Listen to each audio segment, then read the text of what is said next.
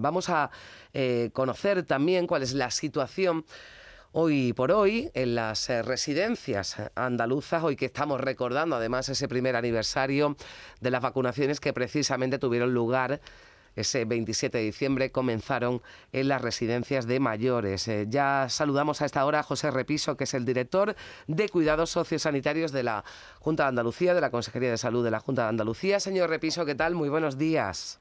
Carmen, muy buenos días. Bueno, pues lo primero, eh, señor Repiso, ¿cuál es la situación en estos momentos en las residencias ahora que está aumentando considerablemente los contagios en Andalucía y en todas las comunidades? Bueno, pues eh, gracias a la tercera dosis está controlada. Tenemos 25 residencias de mayores con casos de usuarios positivos, 10 centros de discapacidad también con, con usuarios positivos pero bueno, después de la tercera dosis pues volvimos otra vez a, otro espacio de tranquilidad, ¿verdad? Hmm. Y, bueno, pues ahí, seguimos, ¿no? El contagio comunitario está teniendo alguna repercusión, lógicamente, en los trabajadores, porque bueno, sabemos, los profesionales entran y salen uh, de, su centro de trabajo, pero eh, sigue estando una, una, una calma chicha, como yo, yo suelo decir. Bueno, mm, estamos hablando de 25 centros con casos positivos, pero como nos decía, parece que ninguno grave, ¿no? Que esa tercera dosis de la vacunación ha frenado, ¿no? La, la eh, que la enfermedad se manifieste, ¿no? En, en, su fase más grave. Efectivamente, la vacuna lo que sí nos ha constatado, en tanto en la primera dosis como en la segunda como en la tercera, es que, eh, pues bueno, el grado de, el grado de gravedad eh, de, la sintomatología pues varía y claro, nos da cierta tranquilidad en las hospitalizaciones, nos da tranquilidad también en los fallecimientos, aunque no hay que olvidar que, bueno que las personas vulnerables con, grandes pluripatologías pues causa estragos mm. ¿no? en este tipo de centros.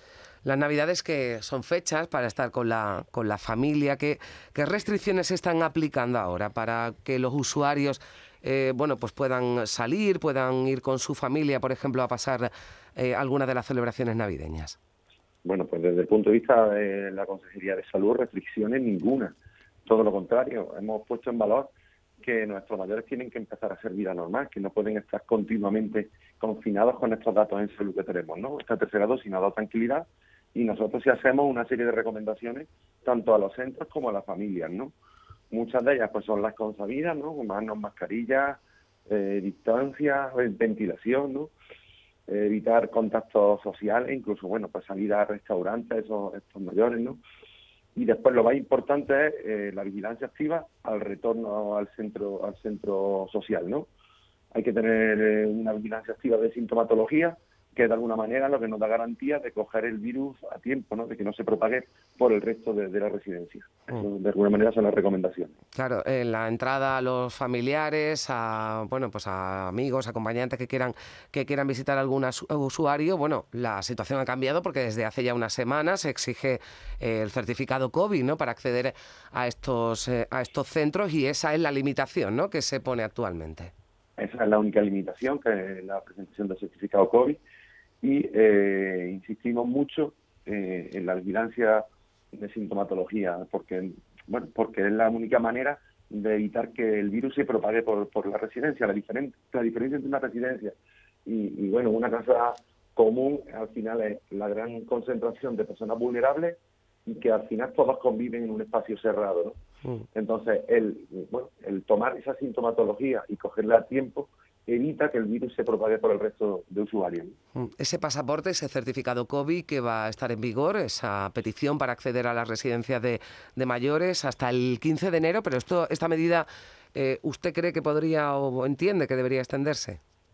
Yo entiendo que viendo la incidencia que hay ahora mismo eh, en el ámbito comunitario, deberíamos de, de pedir al TSJ la prórroga. Se hará en su momento, esto va cambiando día a día, como estamos viendo, pero llegado el momento, si, si las circunstancias son similares a, la actualidad, deberíamos de pedir la renovación. ¿Ha variado algo el número de trabajadores vacunados? Porque antes escuchábamos al consejero de la presidencia eh, bueno, pues poner el foco precisamente en ese descenso tan importante que había habido en la población en general a raíz de que se exija el pasaporte COVID no solo para hospitales y residencias, sino también, como usted sabe, para acceder a los locales de, de hostelería. ¿Ha notado también algún descenso de esos no vacunados en los últimos días? Se ha notado, se ha notado. De hecho, podemos estar alrededor de los 140 eh, profesionales no vacunados. Eh, hay no, no vacunados de las tres de las tres dosis. Es verdad que hay, hay un número mucho más amplio de la tercera dosis, ¿no? Porque bueno, porque cada persona pues, va a su tiempo, va pidiendo su cita, pero de personas no vacunadas, profesionales vacunadas, estamos hablando de unos 140 eh, profesionales. Si no recuerdo mal, el día 8 de diciembre, que fue la última vez que estuvo usted aquí, hablado de 250. es decir, 110 en 8, 20, 19 días. 110 trabajadores de esos 250 se han eh, vacunado. Señor Repiso, y hace un año además, y lo recordábamos, que comenzaron a ponerse las vacunas y fueron las residencias los primeros sitios en las que eh, se pusieron. ¿Cómo, ¿Cómo ha cambiado? ¿no? Ahora hablábamos de cuál es la situación hoy por hoy con ese incremento de casos, pero ¿cómo ha cambiado desde entonces, en este último año, la situación en las residencias, que era además ese foco ¿no? tan, tan sensible y donde se cebaba especialmente el virus?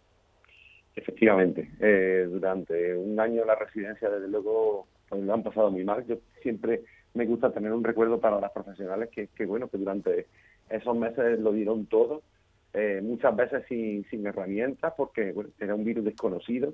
Quien, yo, vamos, a modo coloquial siempre pongo el mismo. ¿Quién hablaba de aerosoles allá por marzo del año pasado, ¿verdad?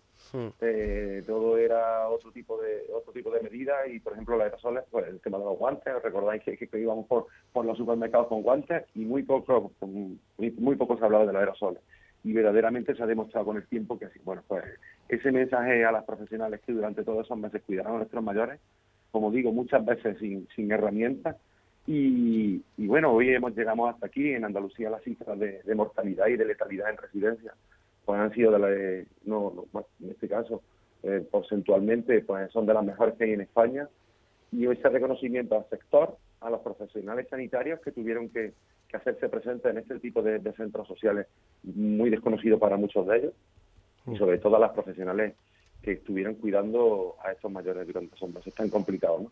Pues esperemos que la situación se mantenga así, situación de tranquilidad en las eh, residencias y bueno, pues nos alegramos ¿no? de que eh, la, la situación sea muchísimo, muchísimo más tranquila de la que podíamos hablar hace un año antes de que comenzara esa vacunación, ya con la tercera dosis y esto también pues hace que eh, la gravedad ¿no? de, la enfermedad pues no llegue especialmente a estos centros, pero recordamos que son personas muy vulnerables y hay que extremar todavía aún más la, precaución cuando se acuda a alguno de estos centros o cuando uno de nuestros mayores no nos acompañe esta Navidad. José Repiso, muchísimas gracias por estar con nosotros, director de Cuidados eh, Sociosanitarios de la Junta de, de Andalucía. Se lo agradezco mucho. Un saludo y que tenga felices fiestas.